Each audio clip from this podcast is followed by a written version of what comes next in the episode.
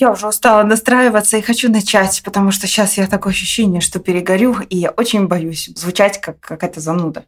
Окей, поехали.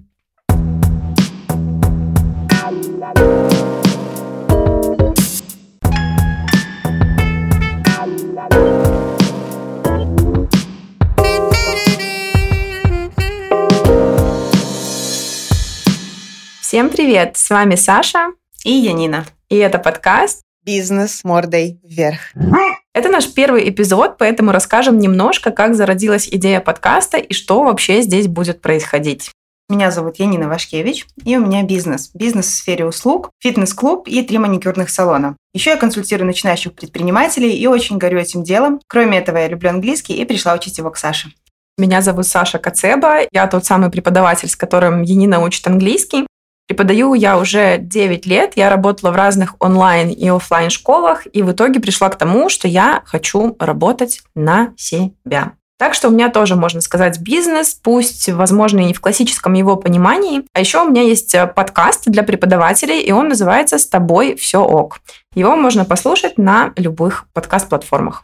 В общем, на каком-то из уроков я предложила Саше создать совместный подкаст, где мы сможем обсуждать изнанку бизнеса, работу с клиентами, делиться лайфхаками для бизнесменов и фрилансеров и просто хохотать, потому что это мы тоже очень любим.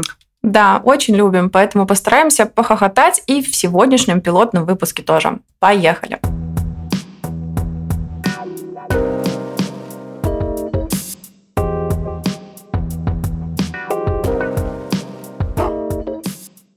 Давай начнем плюс-минус сначала с тобой. Расскажи, пожалуйста, как вообще зародилась идея создать бизнес? С чего все началось?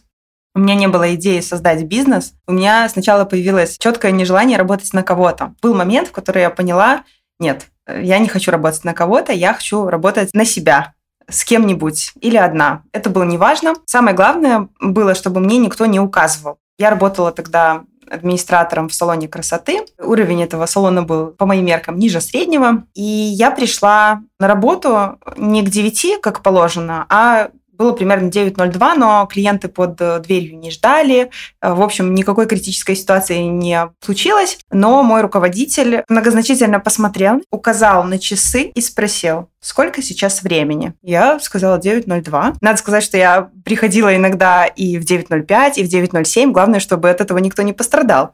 Вот, но именно в то утро он пришел на работу тоже и вот задал мне такой вопрос. И именно в этот момент я поняла, нет, так не пойдет. Я здесь еще поработаю какое-то время. Я была студенткой тогда на пятом курсе. Вот, ну и все, и, и, наверное, это был вот первый момент, когда я поняла, что все, мне не получится работать на кого-то. Блин, мне это так отзывается, это так противно, знаешь, вот какие-то такие моменты, когда тебе твой работодатель на что-то такое указывает, и ты понимаешь, насколько же это вообще неважная фигня реально. Поэтому да, мне кажется, от таких мыслей желание работать на себя, чтобы не было никакого человека, указывающего тебе пальчиком на часы, оно прям сильнее и сильнее становится. Для кого-то, возможно, это не проблема. Я не знаю, но я какой-то слишком восприимчивый, наверное, человек. И почему-то тогда мне очень сильно захотелось провалиться под землю, потому что я работала достаточно хорошо, как мне казалось. Это первый мой опыт работы с клиентами. Это достаточно неприятно. И я, к слову, ни одного раза сейчас со своими сотрудниками так не сделала. Имея такой опыт, э, когда так поступают с тобой, очень не хочется причинять кому-то такие же чувства и такой же дискомфорт. Хорошо, вот э, поняла ты, да, что ты не хочешь работать на кого-то. А когда появилась идея открыть фоку? Э, это произошло на четвертом курсе университета. Я училась в экономическом университете в Беларуси, в нархозе. И у нас был такой предмет управление качеством. И почему-то преподаватель решила нам дать такое задание написать сочинение где мы хотим работать, кем мы хотим стать. Нужно тут сказать, что мы уже заканчивали университет, и, в общем-то, предполагалось, что все мы станем экономистами-менеджерами, но поскольку она дала такое задание, подумать. Я написала сочинение, которое она потом похвалила. И причем это был единственный раз за всю мою школьную и студенческую жизнь, когда мою работу прилюдно похвалили. Я помню, что я там сидела и чуть не расплакалась. А написала я что я хочу свой фитнес-клуб. Причем эта идея реально родилась у меня именно тогда на паре. И на крайний случай я написала, что если вдруг не сложится с фитнес-клубом, то тогда я хочу работать в туризме почему-то. Не знаю, сейчас я совсем этого не хочу. Вот, но, но после да. пандемии, мне кажется, никто не хочет работать в туризме в целом уже. Да, это очевидно, но это было задолго до пандемии, 2012 год. Тогда я поняла, что точно, прикольно, фитнес-клуб, это же так интересно. вот. Я знаю, что первый шаг вообще в сторону мечты, да, это из твоего сочинения ты сделала, когда у тебя был довольно непростой период в жизни.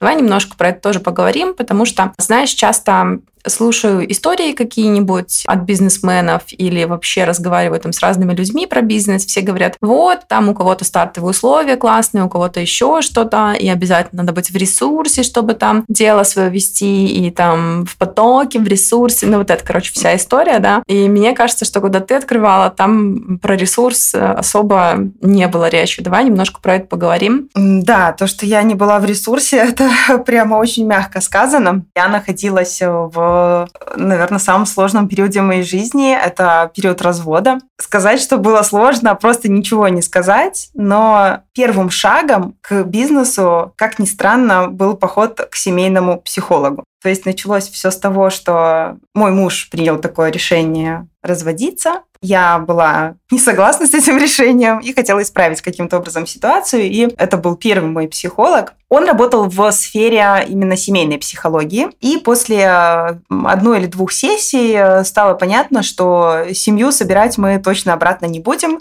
потому что психологи э, занимаются не сбором э, семей, а счастьем каждого человека по отдельности. Да, и помощью тем, кто хочет собраться, да? Да, это точно. Угу. Где-то на третьей, может быть, сессии мне психолог задал вопрос, а чего вообще хочешь ты? И сказал, что он вообще сейчас хочет из семейной психологии переходить в коучинг. И каким-то образом, в общем, мы с ним приняли решение открывать свой фитнес-клуб. Интересно получается. То есть э, он тебе говорит, давай откроем фитнес-клуб, ты такая, ну давай, и открыла. Давай немножко поговорим, наверное, про какие-то прям самые первые шаги, потому что пока это звучит как что-то очень вообще глобальное, непонятно, за что хвататься, с чего начинать. Давай прям топ-3 каких-то первых шага, которые ты тогда сделала и которые заложили в фундамент твоего фитнес-клуба. Да, конечно, не так все просто. На тот момент я работала в фитнес-клубе тренером Э, я проводила тренировки по пилатесу, по стретчингу. И у меня уже был опыт, как бы это был не фитнес-клуб, но я работала тренером сама. Я вела тренировки, я снимала зал в школе. Это была очень старая школа. Снимала я там хореографический зал. Я так проработала два года, поскольку это все была история такая около нуля. Э, я это все прикрыла. Назвать это фитнес-клубом, конечно, сложно, но кое-какая база клиентов у меня там была, то есть записанные номера телефонов этих людей где-то там в каком-то там блокноте далеко в шуфлядке. И я работала, вот, как я уже сказала, в фитнес-клубе. И вот у меня была такая база из тех клиентов, которые когда-то ко мне ходили, и э, те девочки, которые занимались на тот момент у меня, я могла их как бы, ну, забрать себе, что ли. Вот. Но надо сказать, что тот фитнес-клуб, в котором я работала, он уже не существует, и он, в общем-то, закончил свое существование. После того, как ты Нет, не я из него ушла, но он просто был побочным бизнесом у владельца, и там уже были трудности с помещением, это был цоколь, супер цоколь, там постоянно были потопы какие-то. В общем, он уже и так был на пределе закрытия, и да, все там было не очень. В общем, нужно было оттуда уводить людей, и, а, собственно, мне люди нужны были. Вот, поэтому первое задание, которое мне дал уже, получается, коуч, это делать список из тех людей, которые потенциально могли бы пойти за мной, несмотря на то, что локация была другая. То есть уже, получается, вообще третья. Э, я хотела фитнес плюс-минус в центре. Основная сложность, как мне казалось, это э, загнать людей в фитнес-клуб не возле их дома и не возле их работы. Бегая наперед, скажу, что это абсолютно возможно и реально, и никаких там э, больших сложностей нет. Да, я тоже хотела как раз про это сейчас сказать, что на самом деле, если люди тебя любят, то они будут за тобой ездить из одного конца города в другой, из другого в третий, и может даже там приезжать к тебе в другую страну, если будет получаться. Моя, например, ситуация ситуация. Есть девочка, у которой я делаю волосы себе постоянно, и мне кажется, что она переезжала уже три или четыре раза вообще в какие-то разные места и поднимала стоимость несколько раз, и я продолжаю к ней ходить, потому что я знаю, что я получу именно тот результат, который мне нужен. И если она даже переедет, не знаю, блин, в Гродно или еще в какой-нибудь другой город, я такая, ну окей, когда я могу съездить в Гродно?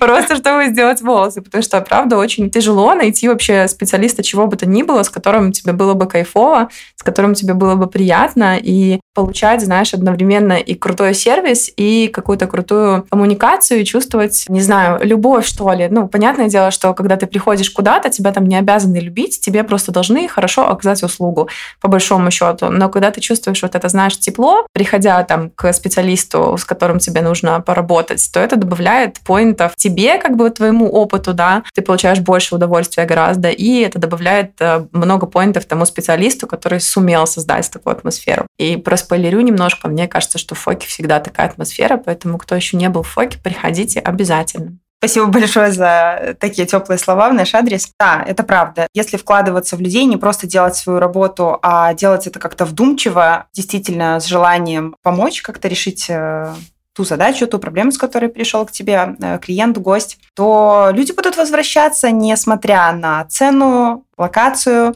Люди любят людей в первую очередь. И покупают у людей. И покупают у людей, да, это факт. Хочу, знаешь, о чем э, спросить тебя? Какая эмоциональная сторона вопроса? Ты на грани развода или в процессе уже развода, и в этот момент ты решаешь запускать свою студию, открывать э, свой фитнес-клуб. Как вообще ты себя чувствовала в этот момент? Потому что мне кажется, когда какой-то такой сложный период, там, не знаю, развод, э, переезд, еще что-то, это большой очень эмоциональный стресс. И в процессе этого суметь фокусироваться вообще на каких-то текущих задачах я, например, не всегда могу, потому что у меня какое-то хаотичное какая-то движуха в голове начинается, и мне всегда, ну, довольно сложно именно делать какие-то задачи, которые направлены, знаешь, не на операционку, где уже там все понятно, просто типа делай раз, делай два, а что-то на развитие, что-то на стратегию. Как тебе вообще в этом всем было? Я делала так, чтобы у меня не было ни одной свободной секунды подумать о разводе. Тут нужно, наверное, понимать разницу между вот какой-то тревогой, да, э, от ожидания каких-то событий и от уже случившегося факта. То есть мой муж бывший сообщил о том, что он не планирует возвращаться в семью. Психолог это мне подтвердил, и мы были с мужем вместе на одной из э, сессий, и я это слышала собственными ушами. Вот, то есть это факт. Он не планирует. Я ничего не могу с этим сделать. Поэтому все, что я делала на тот момент, это работала, делала то, что меня э, просил мой э, коуч, прямо по списку прям конкретно, и у меня действительно не оставалось ни одной свободной минуты. И надо сказать, что я же работала тренером, и именно в этот период, в самый сложный период, то есть я там подписывала какие-то бумаги в ЗАГСе, и ну вот, вот этот вот прямо, я помню момент, как я была на тренировке, и у меня после тренировки следующим делом, мероприятием был развод. И ты такой, типа, ну, ты сейчас куда, да? Я кофе пить, такая, и разводиться. Это было овер стрессово, да. Но это было так, и сейчас, э, оглядываясь назад, конечно, хорошо, что так было, потому что ну, в общем, наверное, ничего хорошего из этого не вышло бы, если бы было по-другому. Ну, в общем, если бы было по-другому, возможно, тоже как-то было бы, да, в общем, что говорить о том, э, чего нет. Я, когда работала тренером, я вкладывалась в людей так, как никогда, наверное, не вкладывалась. Мне прямо так хотелось, чтобы им было хорошо, чтобы до них дошли все эти упражнения, чтобы они все понимали, как что работает, как какая мышца должна чувствоваться. В общем, я реально очень сильно включалась. Теперь некоторые из тех девочек, они ходят до сих пор в фоку. И, конечно, у нас э, отношения уже не просто тренер-клиент, это более дружеские отношения. И когда я говорю кому-то, что ну вот в тот момент вы меня там вытянули буквально буквально из этой депрессии. Я так думаю, что у меня там некоторая депрессия была, наверное. Вот. Э, они просто округляют глаза, они действительно не верят, что тогда у меня был такой тяжелый период, потому что я просто улыбалась, заходила, mm-hmm. там все тренировала, реально от и до, и ну, даже больше, да, там, чем должен делать тренер. Отчасти поэтому они перешли ко мне, когда я им объявила о том, что вот я открываю свой фитнес-клуб, и вот тут, если хотите, можете поездить э, в другую, в другую часть города и потренироваться со мной. Знаешь, я вот тебя слушала, и у меня такой вопрос появился. Вот тот психолог, который впоследствии стал коучем, откуда он знал, что тебе надо делать, чтобы построить бизнес? У него был бизнесовый бэкграунд. Просто у меня, наверное, возник вопрос, почему я могу тебе, мистер коуч, доверять? Ну, откуда ты знаешь? То есть какие-то шаги там кажутся как будто бы логичными, да? Найди людей, найди помещение, что-то такое. Мне кажется, что, по крайней мере, моя позиция такая. Если я хочу научиться что-то делать классно, я иду к человеку, который это классно уже умеет делать. О, это такой интересный вопрос. Я никогда не задумывалась о том, почему я вообще должна была верить Максиму. Это был первый мой психолог, и поэтому мне было не с чем сравнивать. Мне было 25 лет, я вообще-то планировала родить двоих детей и сидеть с ними в декрете, и вообще как бы не думала ни о каких бизнесах. Во-первых, мне было приятно с ним общаться, просто как с человеком. И мне кажется, что он как-то выстраивал свою э, работу коуча, психолога как-то таким образом, что мне было комфортно как клиенту. Я думаю, что он развивался просто сам, как бы в этом вот своем бизнесе, да, как у тебя ведешь э, уроки по английскому, но это тоже же твой такой вот маленький бизнес. И вот у него такой же бизнес. То есть он каким-то там образом менял цены, как-то мне говорил, а вот сейчас вот не 50 там рублей, да, а 60. И я такая, да, вообще без проблем, да. Mm-hmm. Нет, я как-то там какие-то маленькие деньги зарабатывала, но, в общем, я понимала, что мне лучше, то есть мне хотелось к нему идти. Он говорил, очень конкретные вещи. Он не надевал мне розовые очки и не описывал, как это все будет классно и круто. Запрос был не создать бизнес. Он, он меня спросил, а что ты хочешь для mm-hmm. себя? Вот не в браке, да, там, для себя что ты хочешь? И я говорю, я хотела бы иметь свое место, где я могла бы тренировать ну, сейчас этот бизнес уже сильно вырос, но тогда, на тот момент, мне просто нужно было свое место, где я буду устанавливать свои правила, где это будут мои коврики лежать, я буду решать, когда их там мыть, э, как мне делать расписание и как мне строить тренировки. Хотя, надо сказать, что в том клубе, где я тренировала, тоже мне никто не указывал, я была достаточно свободна в принятии каких-то решений э, относительно тренировок. Мне просто было комфортно с человеком. Я думаю, что это такой хороший показатель. Если тебе комфортно комфортно, если тебе хочется идти к нему, и если ты чувствуешь, что ты двигаешься. А у меня было именно это ощущение, что я двигаюсь. Прям как домашнее задание было, типа, сделай раз, два, три, четыре, пять. Я прихожу на следующий раз, э, я вот раз, два, три, четыре э, сделала, а вот пять не сделала. И вот мы там разбирали, почему, и, и как-то решали, делать это вообще или не делать. А как ты сейчас работаешь с ребятами, которые приходят к тебе на консультации? Делаешь что ты имеешь в виду? Ну, я знаю просто, что ты консультируешь начинающих предпринимателей или вот продолжающих предпринимателей, да? Как это выглядит? Ты тоже даешь какие-то раз, два, три, четыре, пять, и люди это делают, а потом приходят, говорят, что пять не сделали, и вы разбираете? Или у тебя выстроена работа с ребятами как-то по-другому? В целом, да, я сейчас э, так и работаю. После консультации со мной у э, человека есть точный список того, что ему нужно сделать, но начинается все, конечно, с вопроса. А какие вообще вопросы? А что ты хочешь, да? А что ты хочешь, да, потому mm-hmm. что я консультировала разных людей, кто-то действительно знает все, и он просто хочет убедиться, что он делает все правильно.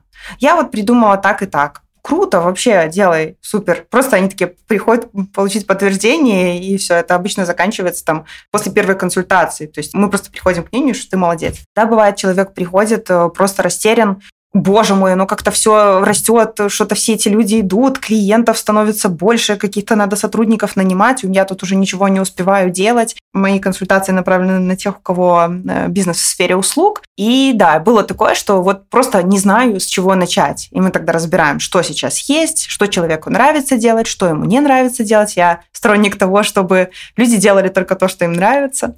Вот. Ну и да, и, и, конечно, это есть список. Я не проверяю прям как домашку, что сделал, что не сделал, э, ну, люди как-то часто ответственны. А если что-то не сделано, то, наверное, это не было важно. Люди делают вообще только то, что им важно. Да, это правда. Иногда люди приходят просто, чтобы услышать, что да, ты все делаешь правильно, ты на верном пути.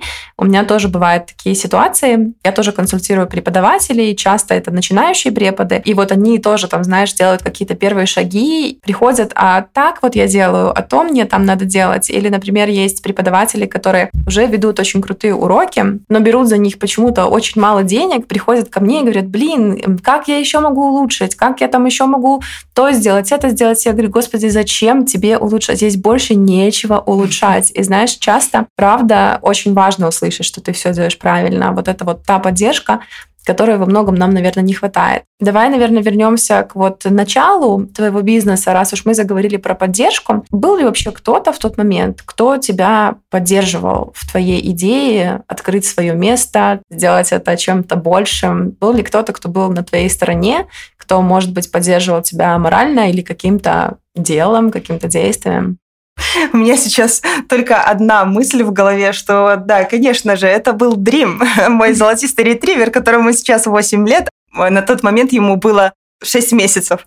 Вот, как бы 6 месяцев. Это, кажется, он был щенок. всегда рад, да. Он был, конечно, безусловно, рад и поддерживал меня, потому что мать наконец-то будет брать меня с собой, а не оставлять дома. Вот.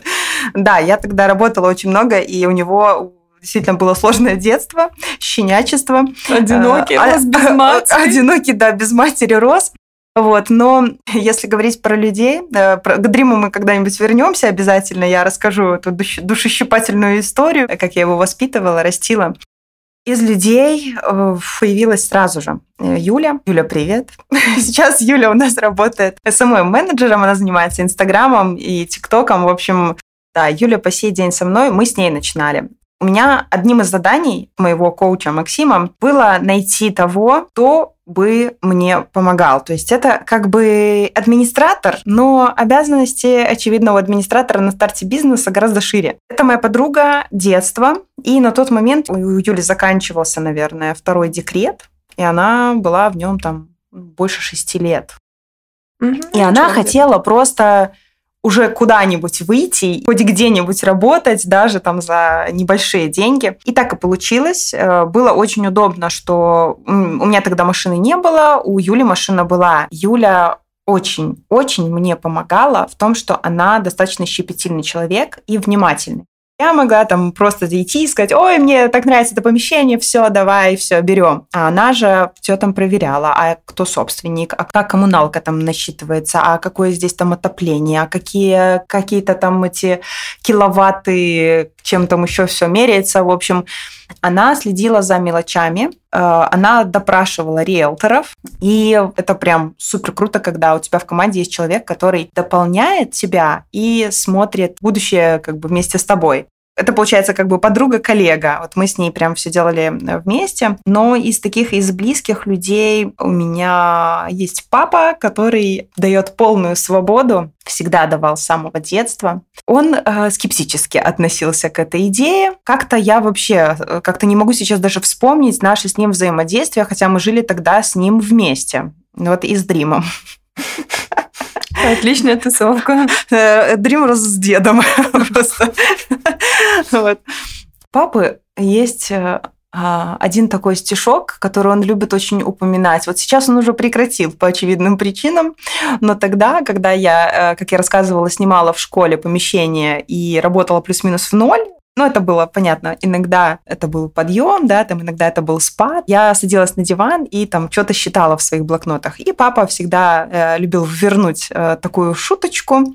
Ну что ты, подсчитываешь убытки, как в этом стишке Саши Черного под названием «Обстановочка». Кому интересно, можете погуглить, почитать. Действительно интересный стих. Ну, суть была в том, что, да, мол, подсчитываешь убытки. То есть это как бы такой степ с его стороны, что э, нечего тебе больше делать, как теток этих тренировать. Mm-hmm. Вот у него искреннее такое удивление было, как это вообще может быть интересно. Слушай, а тебя не демотивировал этот стёб? Потому что я знаю, что очень многие люди, они ожидают, что их родственники, что их близкие обязательно должны их поддерживать, знаешь, и воспринимают отсутствие этой поддержки как какую-то огромную проблему и тормоз в развитии, а не, знаешь, вот э, наоборот, что типа вы меня поддерживаете, блин, это просто дар, это так классно, что вы можете мне это дать, если у вас это есть. Но если у вас этого нет, ничего страшного, у меня есть я и мое альтер-эго, и мы продолжим открывать этот бизнес.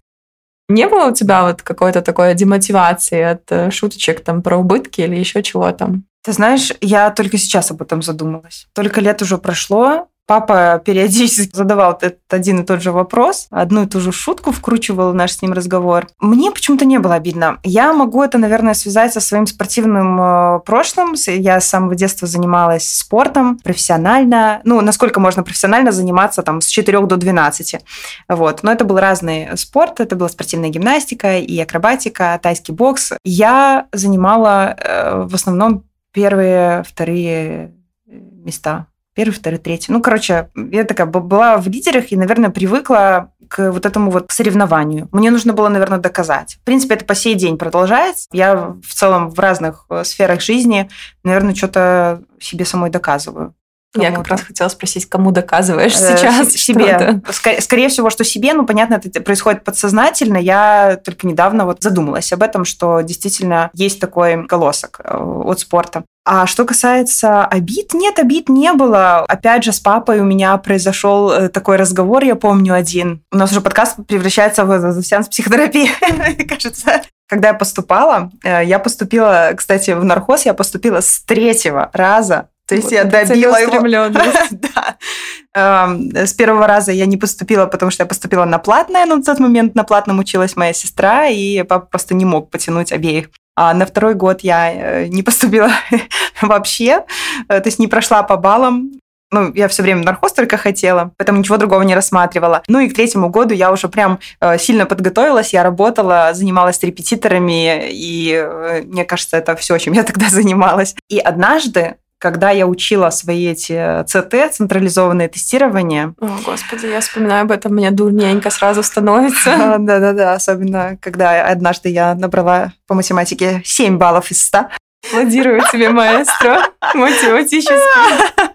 Ужас. Э, Стыдобище. Но э, да, такое тоже было. Так вот, э, я готовилась к этим ЦТ, и папа, проходя мимо комнаты, что-то там такое, не помню, что-то сказал. А я говорю, ты что, считаешь, что я тупая? А мой папа математик, кстати. А папа такой просто продолжает идти дальше в свою комнату и говорит мне, ну докажи обратное. И мне так стало обидно. Даже не столько обидно, сколько докажу. Не знаю, что там конкретно повлияло. Я думаю, что его слова повлияли, раз я спустя столько лет я вспоминаю об этом. И я доказала. Я по математике набрала 50, по-моему, 7 баллов. Когда папа увидел мой результат, он не поверил, что это мой результат.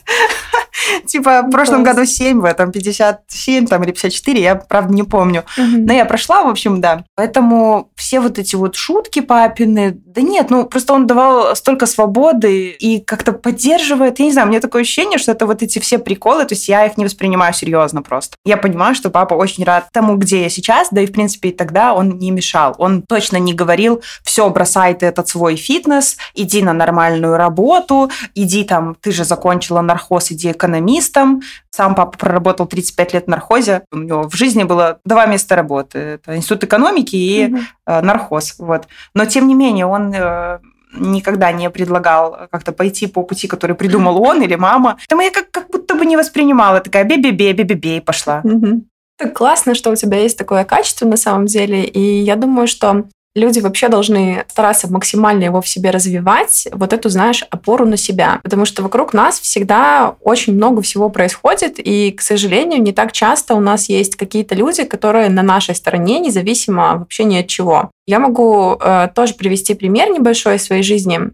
После того, как я поняла уже точно, что я хочу увольняться из найма и уходить работать на себя, мне было, если честно, безумно страшно. Я знала, что у меня э, есть моя поддержка, вот мой будущий муж уже, да, и что если что, я бомжом под забором от голода точно не умру. Вот, но все равно хочется реализации какой-то, хочется успеха, хочется классной зарплаты, чтобы самостоятельно иметь возможность там себе все позволить. Моя мама она такой человек очень советских нравов, я бы сказала. То есть вся моя мама тоже преподаватель, она работала вот социальным педагогом, 20 лет, кажется, еще 20 лет там другим преподавателям. Короче, тоже в образовании все время. И она никогда даже не могла себе представить, что в образовании вообще могут быть какие-то деньги. Ну, то есть, обрекая меня на преподавание, потому что была вообще ее идея, да, она как будто бы изначально понимала, что, ну, будет у меня там зарплата типа 400 рублей, 500, да. И тут, когда я вообще начала смотреть шире, чем языковые школы, чем общеобразовательные школы,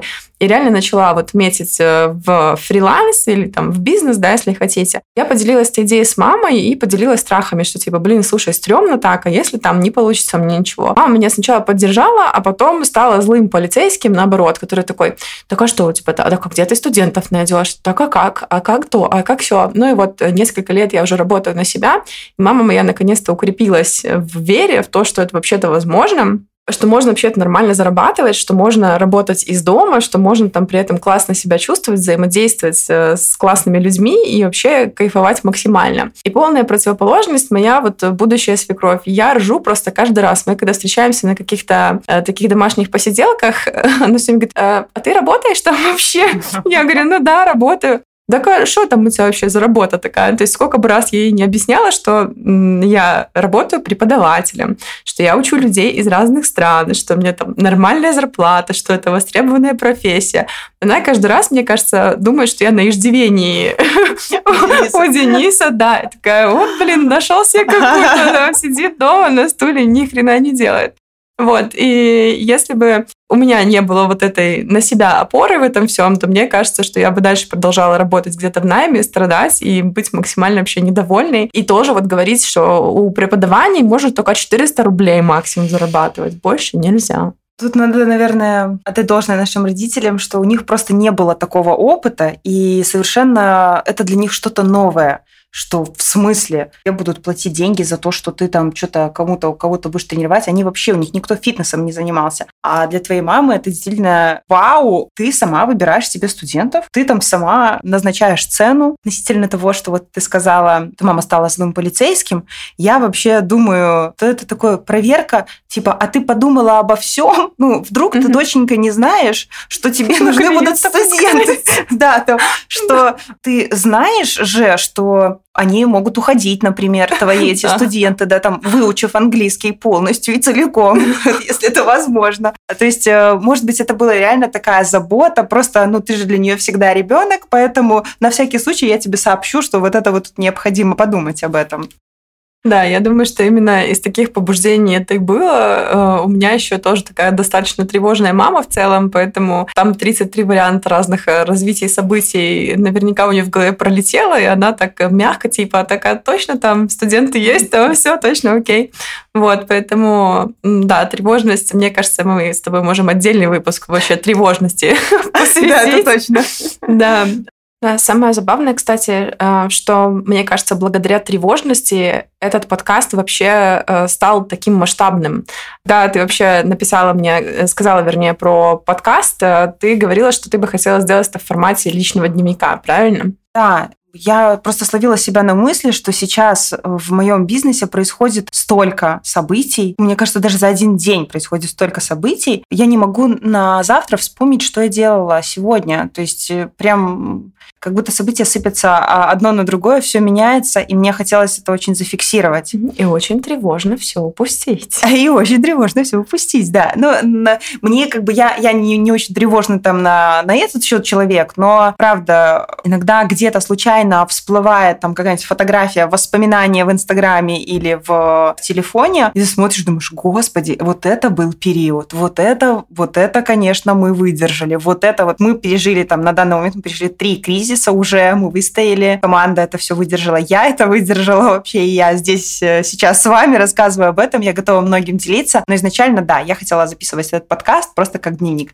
Я очень надеюсь, что получится что-то большее, что я со своей стороны дам какую-то пользу. Саша поделится какими-то да, своими лайфхаками, поэтому э, оставайтесь с нами. Да, э, на самом деле потихонечку финалим уже наш эпизод, потому что хотелось э, вот в этом пилотном выпуске да, показать, как все начиналось и, наверное, резюмировать немножко, Какие-то важные лайфхаки для тех, кто только думает о том, чтобы вообще создавать свой бизнес.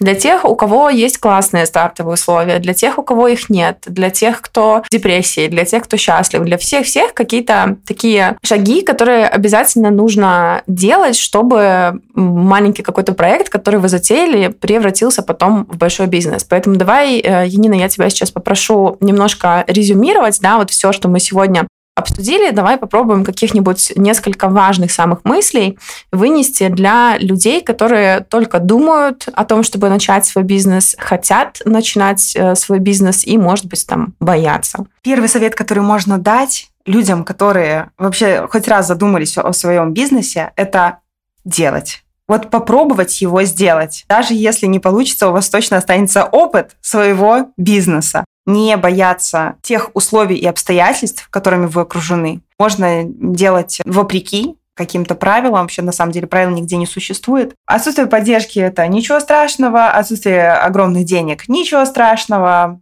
Главное, чтобы вы потом не пожалели, что вы этого не попробовали. Если есть огромное желание, то просто делайте. А если есть у вас еще и с кем делать, какой-то э, товарищ, друг, э, муж, э, не знаю, кто-то, кто готов вам помогать, то берите его, садитесь и накидывайте идеи, что это может быть. Если у вас э, нет поддержки, то нужно найти опору в себе, либо же найти того человека, который будет вас поддерживать. Это может быть психолог просто. Да, я топлю за терапию. Это вообще лучший человек, который может вас поддерживать, я считаю. Поэтому, да, если есть возможность э, идти в терапию, ребята, идите обязательно. Я тут хочу добавить, я считаю, что хотя бы разочек нужно сходить каждому, хотя бы понять, что с тобой вообще происходит, где ты в этом мире, как ты себя чувствуешь, и э, стоит ли тебе что-то поменять или, ну, или нет. Вот, поэтому мы сегодня сделали пилотный выпуск для вас сделали, не пожалели. Надеюсь, что вы тоже послушали и не пожалели. И мы будем благодарны, если вы подпишетесь на нас на подкаст-платформах. Ставьте лайки на Яндекс Музыке, ставьте сердечки на Яндекс Музыке. Есть еще опция на Apple подкастах поставить звездочки, написать там же комментарий. И в описании подкаста вы можете найти наши странички в Инстаграм, поэтому будет круто, если вы напишите обратную связь свою, и, может быть, у вас есть какие-то запросы, что именно вы хотели бы послушать про бизнес, что именно вы хотели бы послушать, э, чтобы вдохновиться, вообще что-то делать, начинать. Мы очень крыты к предложениям. Будет здорово, если вы поделитесь с нами. Теперь и со своими друзьями, нашим подкастом. Да, это правда. Ну что, ребят, будем завершать. Огромное спасибо вам, что дослушали до конца. Спасибо, скоро увидимся. Пока-пока.